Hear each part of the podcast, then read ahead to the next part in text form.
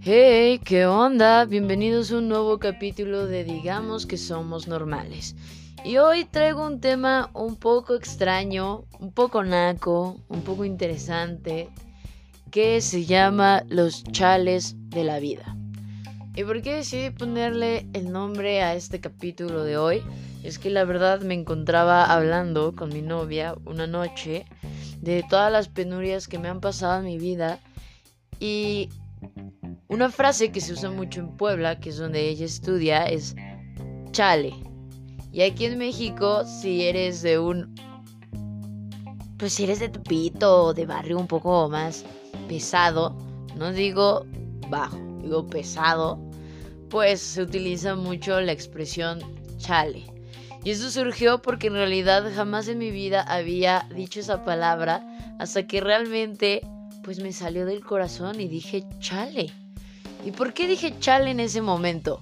Bueno, el chale viene desde hace casi un año entero, cuando me salí de casa de mis padres para poder amar a quien yo amaba, para poder ser quien yo era y lo más importante de todo, para poder ser libre. Todo esto, todas estas cosas tienen muchos pros y tienen muchas contras. Salir a buscar tu libertad, claro, es increíble. Ya no hay nadie que te mande, ya no, ya nadie está tomando decisiones por ti o quiere imponer decisiones sobre lo que tú piensas o lo que tú crees, sino que tú ya estás solo por el mundo.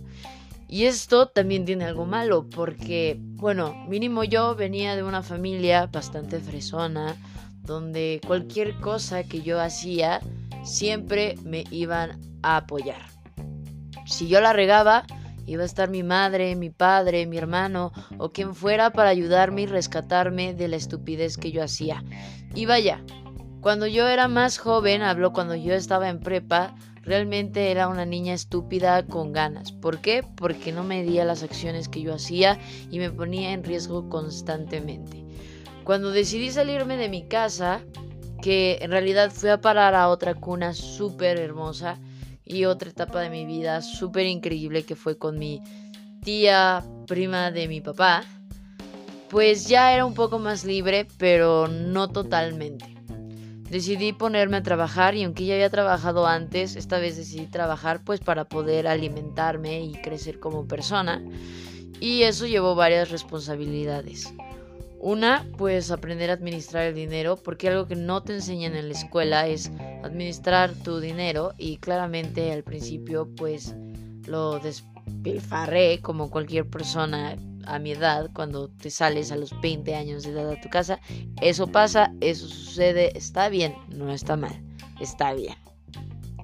Y bueno, y surgieron una serie de cosas que fueron pasando a lo largo del tiempo, a lo largo de este año, porque en agosto cumplí un año de salirme de mi casa y estoy pensando en todo lo que pasó. Y les voy a contar.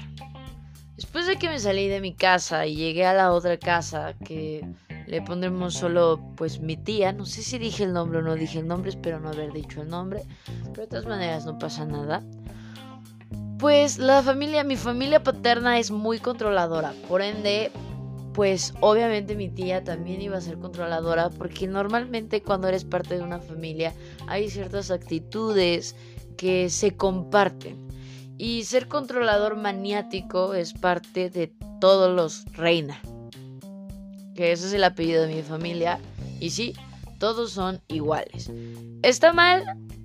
Pues sí, de cierta parte está mal, de cierta, de cierta otra pues tampoco es como muy malo porque todo tiene su lado bueno y su lado malo. Y pasaron una serie de cosas que yo jamás pensé que iban a pasar. Me empezaron a acusar de que era drogadicta, se trataron de meter en la familia de mi novia, con donde le hablaban a mi suegra, que ni siquiera yo le hablaba a mi suegra y llegó un punto en donde ellos se comunicaban, empezaron a sacar conclusiones de mi vida a mis espaldas y eso fue muy muy muy incómodo a tal grado que gracias al coronavirus yo me pude salir de esa casa. No me salí mal, yo lo agradezco mucho, yo amo a mis tías, yo las adoro y voy a estar siempre en deuda con ellas. Pero claro, hay que entender que si uno sale para ser libre, no vas a salir a otro lugar para estar en la misma situación de la que un día tú caíste en depresión. Luego de ello, me lastimé mi mano, me clonaron todas mis tarjetas, me clonaron mi cuenta bancaria totalmente, tuve que cambiar todo de ello. Luego me atropellaron y tuve que tener una media férula. O sea, pasaron muchas, muchas, muchas, muchas cosas que realmente pues llegué a la conclusión de que últimamente mi vida ha sido un gran chale. Y luego dije, es un gran nombre y en realidad lo propuso mi novia que se llamara Los Chales de la Vida. Porque en realidad después de todos esos pedos que tuve a lo largo de este año y todos los pedos que he tenido a lo largo de mi vida, pues aprendí algo, ¿no? O sea, por ejemplo, de mi cuenta bancaria aprendí a protegerme más porque yo no sabía que si tú te conectas simplemente a una red wifi que no sea la de tu casa y que no sea la segura o no sea la de tu trabajo, te pueden hackear. Eso yo no tenía idea y no sé si ustedes tenían idea de eso, yo soy solo la estúpida, pero puede pasar. O que por más cuidado que tú tengas en la bici, siempre va a haber un estúpido al volante que no va a considerarte y te puede sacar volando. ¿Y eso es tu culpa? No. ¿Y es parte de la vida? Sí. O que cuando menos quieres tener problemas en la vida, se te junta todo. Y es un gran chale porque tú dices como, güey, yo estoy con toda la disposición aquí, hoy por hoy, parada, enfrente, tratando de ver lo bueno de la vida y nada más la vida no se deja conmigo. Entonces es muy, muy chistoso ese tipo de cuestiones porque pues la vida nunca es como pensamos. Nosotros planeamos mil y un cosas a lo largo de nuestra vida y les juro, bueno, mínimo de mi parte, creo que solo el 10% se cumple de lo que planeo. El otro 90% jamás se ha cumplido y he aprendido a lo largo de mi corta vida que en realidad simplemente tienes que dejar fluir las cosas. Y eso es un lema de vida que yo he tenido desde prepa y que siempre le cuento a todo el mundo. Y primero como que no lo entienden bien hasta que les pasa un gran chale que dicen como, güey, ya, estoy harta, lo voy a dejar fluir. Porque entre uno más quiera controlar las cosas, entre uno más quiera tener el control de su vida, se da cuenta de que realmente no tenemos el control de nuestras vidas. Nosotros siempre dependemos de terceros, de cuartos, de quintos, del clima, de, de, de, hasta de la misma tierra. No sé, si eres un agricultor, a veces no llueve y a la chingada se te va todo lo que habías plantado. Y pues no es por ti, tú te levantaste temprano, tú hiciste las cosas bien, pero no resultó.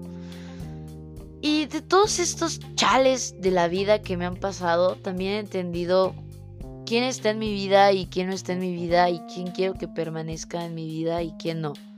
De por sí yo soy una persona muy antisocial. ¿Y a qué me refiero con esto? Esto no me refiero a que no tenga amigos o que no pueda ir a una fiesta y no pueda entablar una conversación o que esté en un café y no pueda entablar una conversación con una persona de ahí porque sí tengo la disponibilidad de eso porque mi papá algo que me enseñó y que lo agradezco hasta hoy en día es que me dio mucha seguridad. Y aunque no me sienta segura en ese momento, puedo fingir la seguridad. Y eso lo agradezco muchísimo porque hasta el día de hoy creo que eso me ha ayudado a salir adelante ante la adversidad y ante todo. Porque me puedo estar cagando de miedo por dentro, pero por fuera puedo parecer como un témpano de hielo, como que no me pasa nada, aunque me esté pasando todo en absoluto. Y, y ello, eso, eso ha ayudado muchísimo. Pero también he entendido que no soy una persona tan sociable en cuanto a quién dejo meter realmente en mi vida. Y es que puedo tener muchos amigos, puedo conversar con muchas personas, pero realmente una conversación profunda, de esas que hablan en las novelas o que tú esperas tener una charla profunda hablando del universo, de los extraterrestres, de fantasmas, de cómo piensas que va a ser tu futuro, cuáles son tus mayores miedos, de esa cicatriz que tuviste cuando te caíste a los 7 años, bueno, eso no se comparte con cualquiera. hay personas que lo puedan hacer y mil respetos, que pueden confiar en las personas y no tienen secretos y son muy abiertas, pero yo he aprendido que las personas te defraudan. Y eso no implica que solo sean amigos, también familiares. La sangre no implica que no sea mala persona. O tal vez tú eres la mala persona. Eso no lo sabes. A veces hay que poner, a ponernos a hacer una introspección de qué somos porque, por ejemplo, esto que está de moda de las relaciones tóxicas, porque está de moda, no es que hoy por hoy todo sea tóxico, sino que a veces nosotros somos los tóxicos por pensar que todo es tóxico. Es como en una relación que tienen un problema y en vez de arreglarlo, pues ya, se van. Y la otra persona que quiere arreglarlo y te está buscando, dicen que es tóxico. No, güey, eso no es toxicidad, eso significa que trata de arreglar un problema porque le importas, porque a esa persona tal vez le ha enseñado la vida o sus padres o como sea, que lo que se rompe se arregla y no se tira a la basura. Y yo sé que vivimos en una época que está lleno de todo que sea desechable, pero no por ello todo tiene que ser desechable. Obvio, no quiero decir que nada sea tóxico. Sí hay veces que las relaciones son tóxicas, pero no forzosamente todo tiene que ser. Y también hay que darnos cuenta que a veces nosotros somos los tóxicos, porque nosotros siempre hablamos de que la otra persona es la tóxica, que tal persona es tóxica, que esa relación es tóxica, que tal, pero nunca nos ponemos a ver a nosotros mismos y saber si uno es tóxico o no es tóxico. Y ese es el verdadero problema. Pero bueno, me fui mucho de mi tema. El punto es que, pues, en estos grandes chales de la vida, como ya les había comentado, empecé a ver las personas que me interesaban y también me di cuenta de lo sola que estaba y que no me molesta la soledad. He aprendido que yo amo ir al cine sola, que amo ir a comer sola, que amo ir a un museo sola, que realmente para salir no necesito de otra persona. A veces sí, mi cuerpo me pide salir de fiesta, sí, mi cuerpo me pide convivir con otra persona, decirle a alguien amigo. Ergo, eso no significa que sea indispensable en mi vida. Y eso es súper importante, porque no sé quién me está escuchando en este momento y no sé qué esté pasando, porque también la cuarentena nos ha hecho pues lidiar con nuestros demonios, porque muchas personas estaban acostumbradas 100% estar con personas. Y en la cuarentena pues tuvieron que lidiar con ellos mismos. Y te voy a decir una cosa muy importante. Al fin y al cabo, la única persona que va a estar en tu vida, la única persona que no debes defraudar, a la única persona que tienes que estar 100% siempre es para ti, no para terceros. ¿Eso qué significa? Que siempre tienes que ver por ti mismo, siempre primero tienes que ver qué te va a hacer bien, qué te va a hacer mal. Eso significa amistad, situación, trabajo, lo que sea. Todas esas cosas tú tienes que ver por ti. Porque si tú no ves por ti, nadie más lo va a hacer. Tal vez sí, vaya a haber personas increíbles en la vida que te van a tender la mano y se agradece y tienes que tomar esas oportunidades. Pero también va a haber veces que tú solito te vas a tener que lamer esas heridas, te vas a tener que levantar y vas a decir, güey, voy a salir adelante. ¿Por qué? Porque soy chingona o chingona. Fin. Y en estos chales de la vida, al final uno aprende que son necesarios para crecer como persona. Y porque el ser humano al fin y al cabo siempre aprende del error, no aprende del acierto. Cuando es el acierto es como ah, fácil, rápido. No aprendí nada, me salió a la primera. Pero cuando aprendes el error, realmente piensas todo lo malo que hiciste y cómo puedes mejorar. Y eso es lo importante. Así que yo agradezco todos los chales de mi vida hoy por hoy porque me han enseñado a ser paciente, me han enseñado a perseverar, me han enseñado que pese a lo que pase, siempre va a haber alguien ahí puede cambiar, puede variar en la situación, pero siempre va a haber alguien que uno siempre tiene que ver el lado positivo de la vida. Por más de la verga que esté, realmente ríete de lo que te esté pasando. ¿Por qué? Porque así no lo vas a sufrir tanto. Y al final todos estos momentos que nos pasan en la vida son esos, son pasajeros, son cosas instantáneas que se esfuman con el viento, que se esfuman con el tiempo, que tal vez acabas de cortar con tu novio o con tu novia y parece el fin del mundo. Sí, en ese momento es tu fin del mundo, pero después vas a encontrar a alguien que tal vez te haga cambiar de opinión, que tal vez perdiste tu trabajo, sí, es feo, pero mejor ríete de ello y mejor ponte a pensar en algo que puedas hacer para salir de la situación en la que estás y ríete, diviértete, disfruta. Al fin y al cabo, pues como siempre dicen, ¿no? Vivimos solo una vez. Y algo que también yo he aprendido en mi vida y que siempre tengo como lema es que si yo me muero el día de mañana, quiero decir mínimo que todas las decisiones que he tomado en mi vida han sido por mí, buenas o malas. Y con eso me puedo ir en paz. ¿Por qué? Porque al fin de cuentas yo fui la que mandó en mi vida. Yo me hice feliz a mí. Y tal vez me saqué muchas lágrimas, pero al fin y al cabo yo lo hice. Y bueno, con eso terminamos el día de hoy. Creo que esto es más reflexivo. Creo que todos mis podcasts son reflexivos en realidad, porque pues esto es un podcast para reflexionar.